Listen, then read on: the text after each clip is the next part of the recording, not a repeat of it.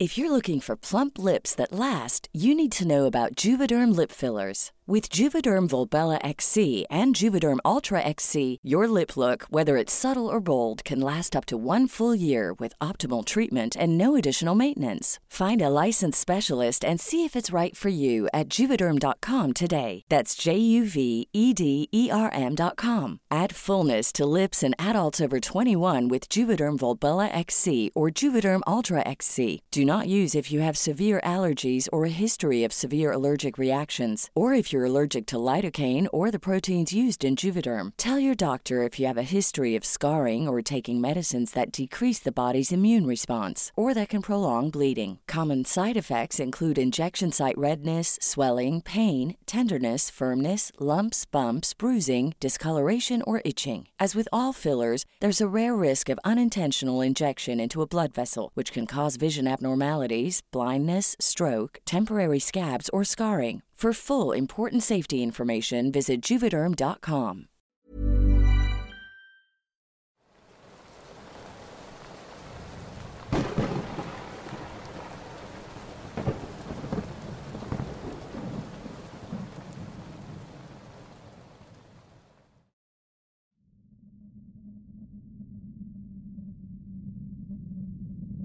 Hola, quiero compartir mi experiencia trabajando en la Central Nueva de Guadalajara, Jalisco.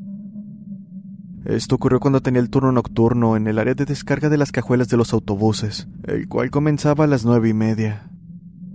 Cabe aclarar que el módulo donde estoy es bastante tétrico por las noches. Estaba cenando a eso de las once, ya que a esa hora solo salen camiones y rara vez llega uno. Yo era nuevo para ese entonces, por lo que no conocía mucho de lo que se contaba. Sin embargo, había escuchado sobre que algo habita las paredes de la central. Pero bueno, antes de retomar mis labores, uno de mis compañeros se acercó y me dijo, Espero pases bien la noche, ya que a veces deambula uno que otro fantasma. eso no existe, mencioné con una sonrisa nerviosa. Así pasaron las horas y fue aproximadamente a la una con veintiséis de la mañana cuando tuve ese presentimiento de ser observado. Volté durante unos segundos al tejado, pero no vi nada. Cuando repentinamente uno de los encargados de paquetería me preguntó quién había subido, ya que vio una sombra subir las escaleras de mantenimiento que dan al techo. No pude evitar comenzar a sentirme nervioso, pero como pude me relajé, y viendo hacia uno de los autobuses que estacionan al fondo de los andenes de abordaje, vi a una persona de aspecto raro. No parecía ser un conductor, por lo que estuve a punto de preguntarle quién era.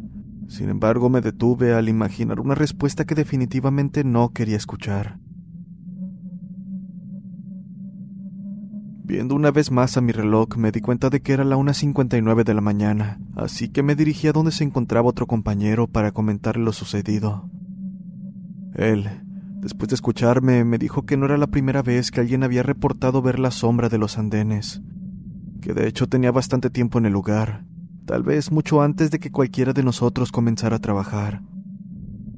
Que además, cuando no hay autobuses cerca, aquella sombra ronda otros lugares como el taller, Asimismo, mencionó una lista de cosas que no debía hacer a menos que quisiera llamar su atención. El problema es que esas eran cosas que inconscientemente había hecho, como caminar por el largo andén, lugar con mayor actividad. No pude evitar sentir miedo con cada palabra que mencionaba mi compañero, pero lo que más miedo provocó en mí fue escuchar sobre un coche que de vez en cuando aparecía, perteneciente a un conductor que falleció en un fatal accidente. Quienes peor suerte tenían podían ver al conductor dentro del coche, inmóvil, sin expresión alguna en su rostro. También está prohibido meterse al taller por la madrugada, ya que podrías encontrarte con la sombra de la mujer, quien te seguirá donde vayas. Pero bueno, esas son algunas de las anécdotas que aquí se cuentan, mencionó antes de retirarse. Sinceramente, no estaba seguro de la veracidad de aquellas palabras. Sin embargo, era un hecho lo que había visto en el andén. Pero bueno, pasaba el turno algo aburrido, tratando de entretenerme en mi celular, cuando una pasajera que venía en una unidad de paso bajó y se sentó en mi lugar.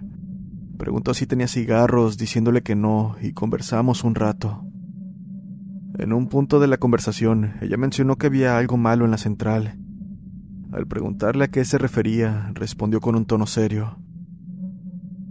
Tengo conocimientos de brujería, y lo que hay aquí son muchas almas en pena que posiblemente busquen lo que alguna vez fue suyo, y así continuar con su descanso eterno. Mencionó además que mejor ni me acercara a un cuarto que antes era del personal, ya que allí había una presencia maligna. Por mi parte, sigo escuchando alaridos y llantos por estos pasillos, que tienen una historia muy difícil de explicar.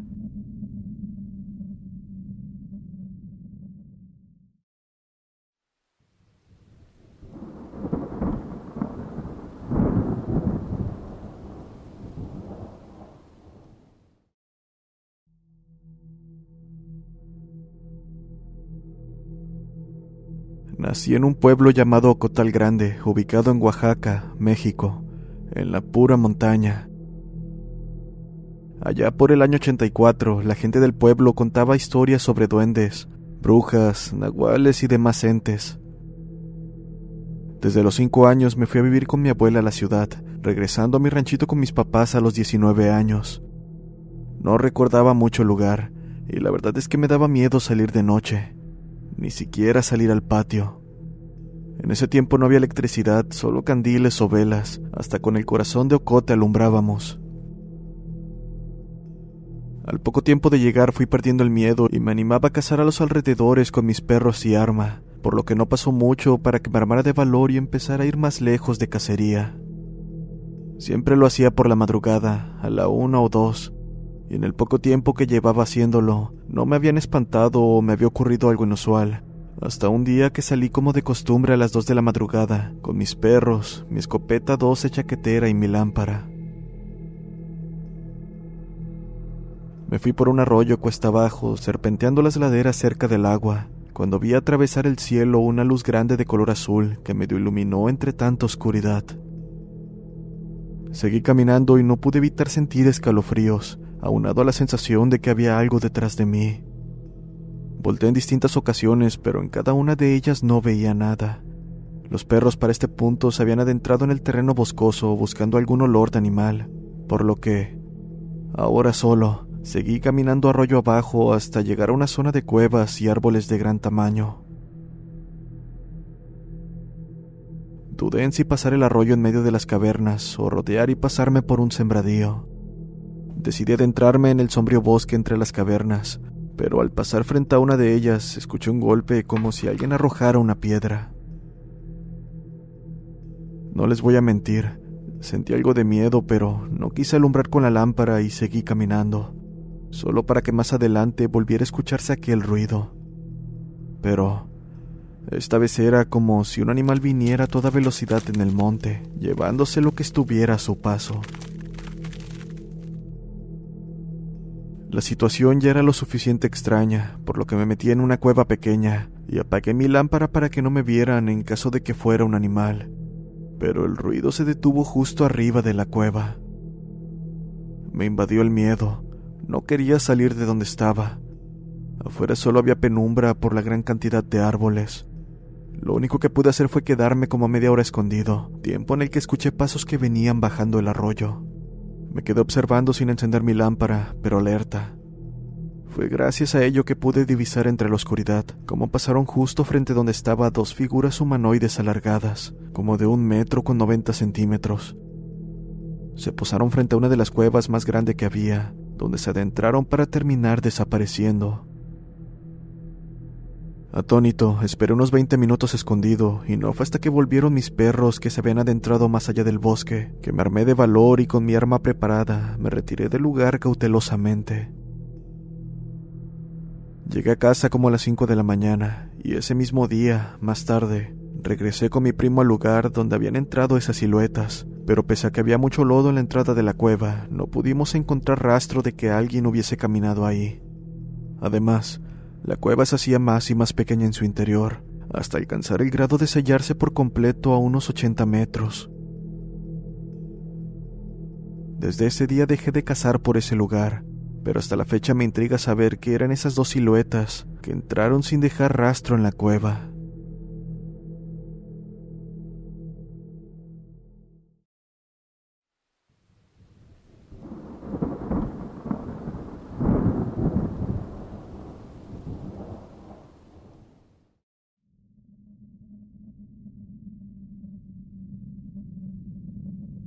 Hola, soy Isa Pérez, soy de Panamá. Llegué a tu canal y me interesaron mucho los relatos, es por eso que decidí contar mi historia. Desde pequeña todo fue algo extraño, sobre todo en el lugar donde crecí. Los relatos que contaban las personas que habitaban antes que mi familia y algunos vecinos eran en su mayoría sobre encuentros con lo paranormal, mismos que iban desde haber visto a una mujer vestida de blanco que veían caminando en la madrugada, o una señora sentada en una piedra esperando a alguien en las noches, hasta haber visto al cadejo. Por supuesto, pensé que solo eran cuentos para asustarnos de niños, cosa que no tardé en comprobar no era así. Verán, fui creciendo y la primera vez que me sucedió algo extraño fue a la edad de ocho años. Iba de camino a casa de mi abuela, que quedaba más o menos a 200 metros de mi casa. Adjunto, había un terreno vacío que tenía unos arbustos que no sé por qué, pero siempre les tuve miedo. Ese día estaba anocheciendo y ya casi pasando por el arbusto, escuché que me llamaban por el sobrenombre que me tenían de niña. Isita. Era la voz de un niño y lo escuché justo desde aquel arbusto. Me detuve unos segundos y pensé que era mi imaginación, cuando nuevamente me llamaron. Me dio mucho miedo y corrí para llegar a casa. Desde ese día evitaba pasar cerca de ahí y nunca supe quién me llamó. La segunda vez ya tenía 13 años y debo mencionar que en mi país acostumbran a reunirse en casa de amistades a jugar bingo o algún juego de mesa. Bueno, ese día iba con mi prima a la casa donde estaban jugando. No era muy lejos, Serían unas cinco cuadras a lo mucho. Cuando íbamos por la segunda cuadra escuchamos a alguien llorando, pero no veíamos a nadie que estuviera cerca por lo que seguimos caminando. Tal vez unos cinco pasos fue lo más que avanzamos, pues al levantar la mirada vimos de dónde provenía aquel llanto. Era una mujer vestida de negro con su cabeza inclinada, sentada en una roca llorando.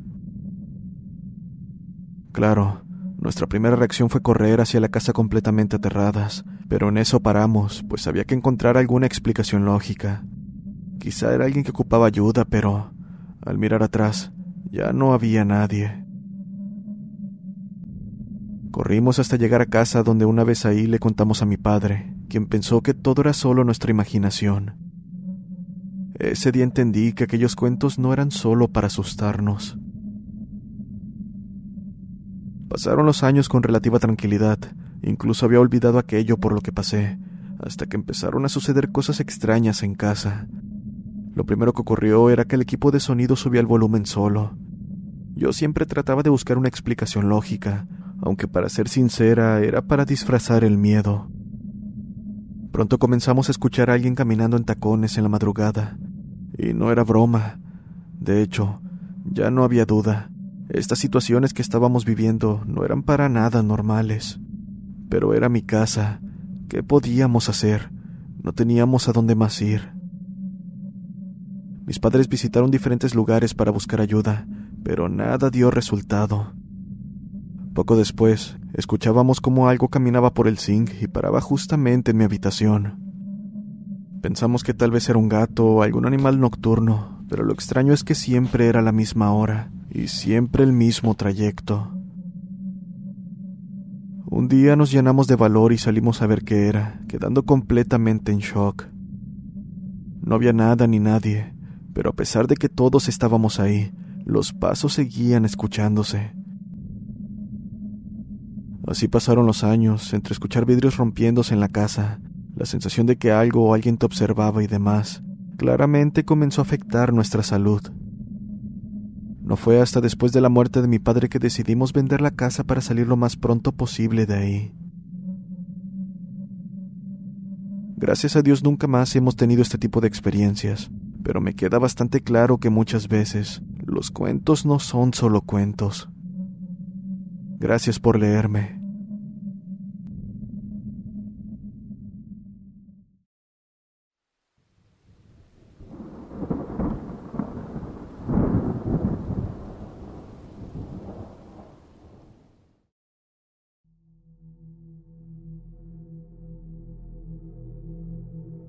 Mi nombre es Mario y saludo desde Oaxaca, México. Esta es una historia personal que me pasó hace ya varios años.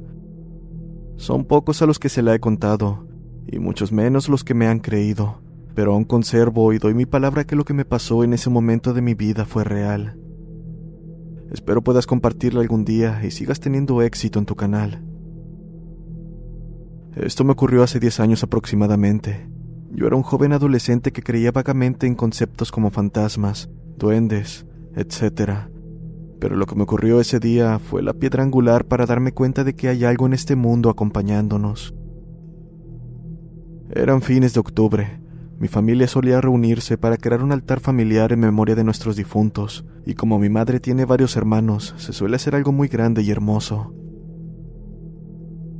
Todos los años solíamos rotar turnos respecto a en qué casa tocaría tener el altar durante el primero y el segundo de noviembre. One size fits all seems like a good idea for clothes until you try them on. Same goes for healthcare. That's why United Healthcare offers flexible, budget friendly coverage for medical, vision, dental, and more. Learn more at uh1.com. Spring is my favorite time to start a new workout routine. With the weather warming up, it feels easier to get into the rhythm of things. Whether you have 20 minutes or an hour for a Pilates class or outdoor guided walk, Peloton has everything you need to help you get going. Get a head start on summer with Peloton at onepeloton.com.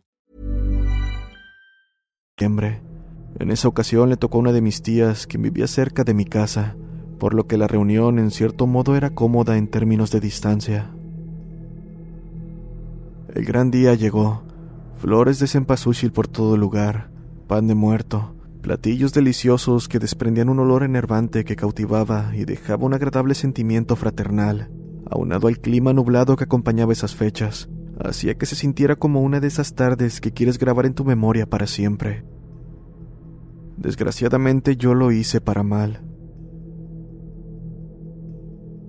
Mi madre, junto a mis tías, decidieron hacer algunos tamales típicos para acompañar las ofrendas e invitar al resto de los presentes. Hacían falta algunos ingredientes para la elaboración, y mi madre se ofreció a compartir algunos de nuestra despensa, por lo que me llamaron, me dieron las llaves de la casa y me pidieron que fuera lo más rápido posible a traer lo necesario para continuar con la preparación. No tardé mucho en llegar a mi casa, cruzar un patio considerablemente grande y bardeado, en donde tenemos a dos perros que cuidan y se pasean para vigilar nuestra propiedad. Entré a la casa y busqué en la cocina todo lo que se me pidió para regresar y continuar con mi día. Estaba a punto de poner la llave en la cerradura de la puerta para cerrar, cuando me percaté de algo. Mis perros estaban unos metros de mí, gruñendo y alerta, como si de algún extraño se tratase. Les levanté la voz y traté de regañarlos por su comportamiento, pero no tardé en darme cuenta de que no me gruñían a mí. ¿Hay alguien en la casa? Me pregunté. Era imposible, pues aunque la cocina tiene una puerta trasera, esta tiene una palanca por dentro de la casa para evitar que ladrones o cualquier desdichado se atreva a entrar.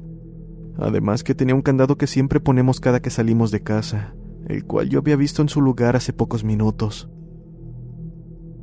Descarté las ventanas como una opción del perpetrador, pues todas tienen protecciones y barrotes y no había nada fuera de lugar en casa.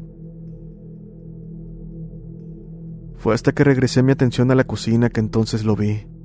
Su silueta era como la de un hombre, pero su forma no era sólida como tal, era más bien como si de una imagen desenfocada se tratase, misma que estaba a unos metros de mí. Era completamente negro, no podrías distinguir ropa, zapatos o algo que lo identificara como individuo. Solo era una silueta semejante a una persona, la cual no tardó en dar pasos lentos que no hacían ningún ruido al pisar. Fue en ese instante que sentí la pesada mirada de aquel ser, acompañado por el chillido de mis perros detrás de mí. Por mi parte, me quedé completamente paralizado. Empecé a sudar frío. Los pelos de mi cuerpo se erizaron y sentí un terror tan grande como nunca antes había sentido. De algún modo tomé un poco de valor para salir de ahí y correr como alma que lleva el diablo. Dejé la puerta abierta y mis perros me siguieron a lo largo del patio. Apenas si salí unos metros, me di cuenta de que un familiar venía en la distancia. Era mi primo quien me dijo, ¿por qué estás tardando tanto? Tu mamá dice que necesita las cosas desde hace rato y me mandó a ver por qué te demorabas tanto. Además, ¿por qué hay tanto alboroto con los perros de la cuadra? No me había percatado, tal vez por el terror o por mis propios pensamientos, de que los perros de algunos vecinos estaban ladrando descontroladamente. Mi primo se percató de que no tenía nada conmigo y por mi expresión se volvió a dirigir a mí. ¿Estás bien? Te ves algo pálido y estás sudando mucho. Todavía no recuperaba el aliento. Seguía sintiendo terror por lo que no podía articular palabra. Sin embargo, logré tomar un poco de aire y solamente le dije, hay alguien en la casa. Aquello lo tomó por sorpresa, preguntándome si me había hecho algo y si logré ver quién era. Por mi parte, solo pude responder con voz temblorosa. No, aquello no es humano. Por un momento pensó que estaba delirando y decidimos volver a mi casa para buscar el encargo que dejé tirado por mi carrera y ver si aún había alguien acechando en la casa. Mis perros llegaron a recibirme. Estaban inquietos y no se alejaban de mí en ningún momento. Por su parte, mi primo entró con un tubo metálico que había encontrado en el patio era mucho mayor que yo y medía cerca de dos metros, por lo que sería poco probable que alguien lograra enfrentarlo tan fácilmente. Sin embargo, al parecer, lo que sea que me atormentó en esos angustiantes minutos se esfumó en el poco tiempo que dejé la casa y conversábamos. Después de examinar toda la casa regresó a mí. Me dijo que me calmara y regresamos juntos mientras trataba de calmarme y decirme que quizá fue mi imaginación, pero que también me creía sobre aquello que había visto. Yo solo le respondí, espero no volver a toparme con esa cosa, y que Dios ayude a quien tenga la mala suerte de encontrársela.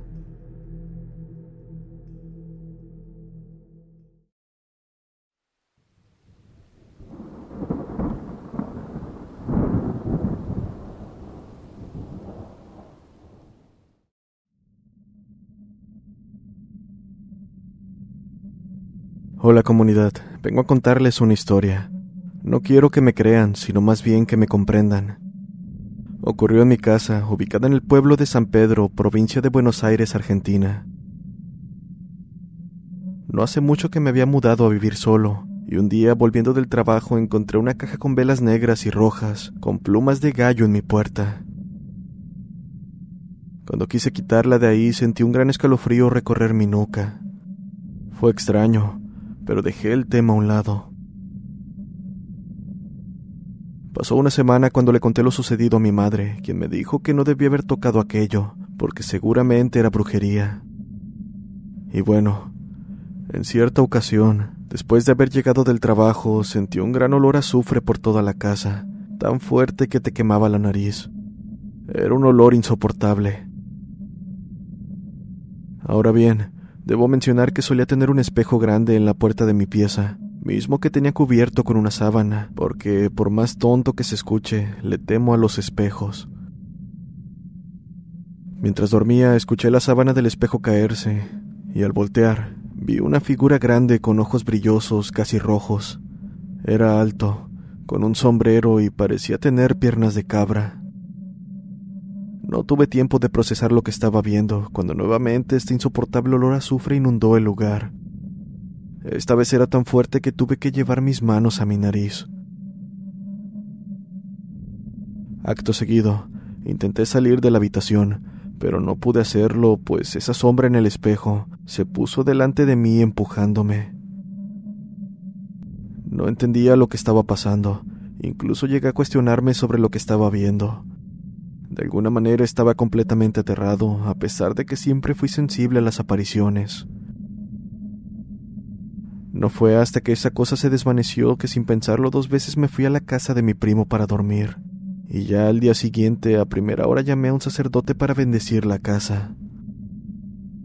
Cuando entró, lo primero que mencionó fue que la energía en casa se sentía muy pesada, que ahí había algo que definitivamente no debería estar. Entonces comenzó a regar agua bendita por toda la casa, y debo decir que desde entonces no volví a sentir aquel olor a azufre, al menos no tan fuerte como las veces anteriores.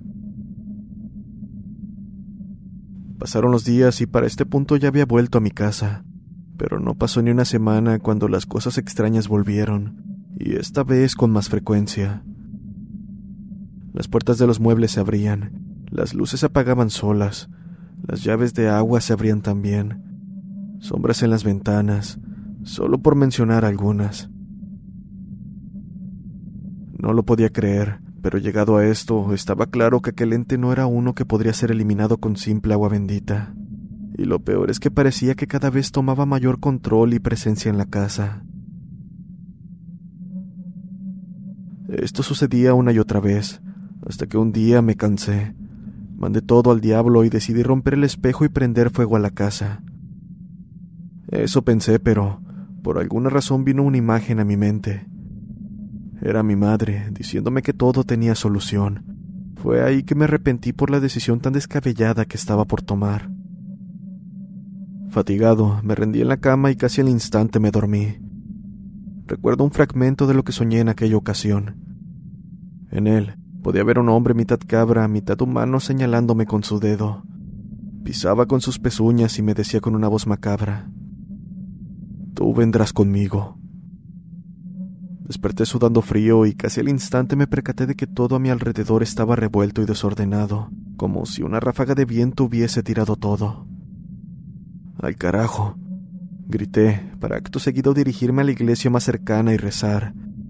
Rezar con todas mis fuerzas pidiendo por mí, que aquello se fuera de mi casa. Sentí gran paz al hacerlo, y al llegar a mi casa ya no sentía ese escalofrío que sentía cada vez que pasaba por el marco de mi puerta. Ahora sentía paz y sobre todo tranquilidad. Hasta la fecha no volvieron a ocurrir este tipo de situaciones. Como lo comenté al principio, no espero que me crean, sino que entiendan que la brujería, las cuestiones paranormales y los entes demoníacos existen. Saludos desde Argentina para la comunidad de Voces del Abismo.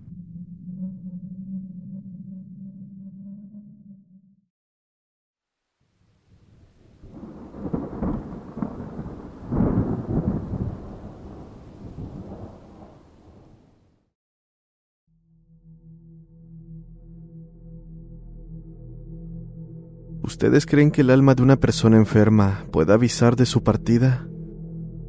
Yo no creía 100% en ello, pero lo que viví me hizo creerlo.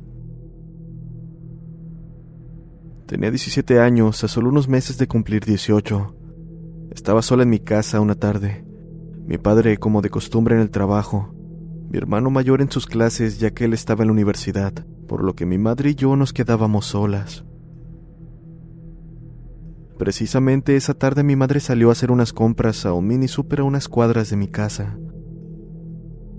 Estaba recostada en la cama de mi habitación cuando sentí unas ganas de tomar agua, por lo que me levanté y me dirigí a la cocina que estaba a solo unos pasos.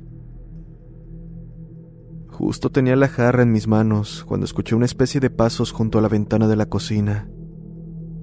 Cabe recalcar que la casa de al lado, donde apunta esa ventana, se encuentra abandonada la mayor parte del año, los dueños vienen muy rara vez, por lo que las hierbas y maleza no se hacen esperar. Sin embargo, ese día ellos no estaban ahí, y los pasos se escuchaban justo a nuestro lado.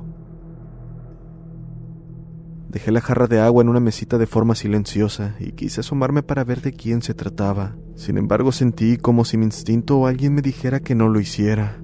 Así que me quedé parada en la cocina, pero de la nada retrocedí para resguardarme entre dos habitaciones que dan oportunidad de ver a través de dos ventanales, uno delantero y uno trasero, que apuntan a la calle y al patio.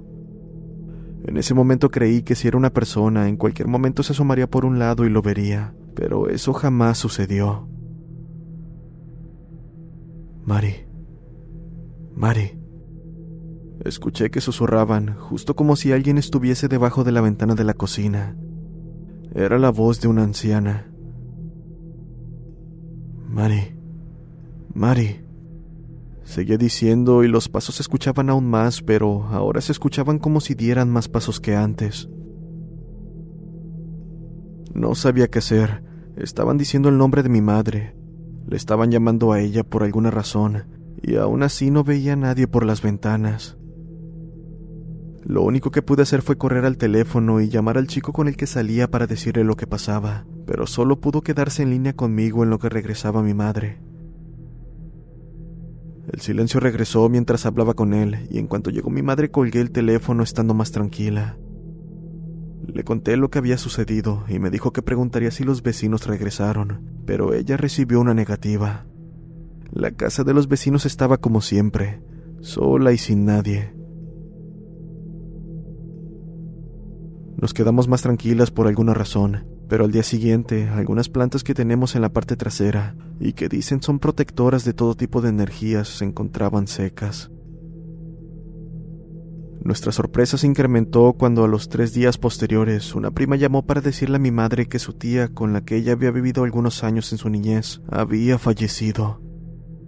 Mi madre enseguida comprendió que la voz llamándola era su tía, que había ido a despedirse de ella antes de partir de este mundo.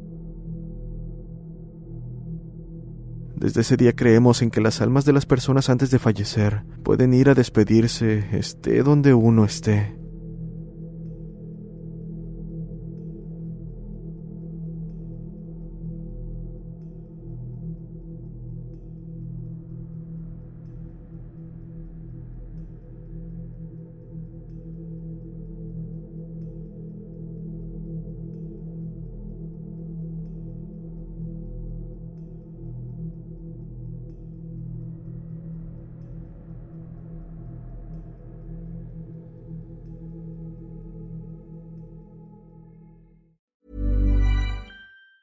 If you thought the only way to get a more defined jawline with natural looking results was through surgery, think again. Juvederm Volux XC is a non surgical injectable gel filler that improves moderate to severe loss of jawline definition and can help you achieve natural looking results with little downtime. Even better, this improved definition lasts up to one year with optimal treatment. No maintenance required. Improve jawline definition for a smooth, sculpted look with Juvederm Volux XC. For important safety information and to find a licensed specialist, visit juvederm.com. That's J U V E D E R M.com. Not for people with severe allergic reactions, allergies to lidocaine, or the proteins used in Juvederm. Common side effects include injection site redness, swelling, pain, tenderness, firmness, lumps, bumps, bruising, discoloration, or itching. There's a risk of unintentional injection into a blood vessel, which can cause vision abnormalities, blindness, stroke, temporary scabs, or scarring. Talk to a licensed specialist to find out if it's right for you.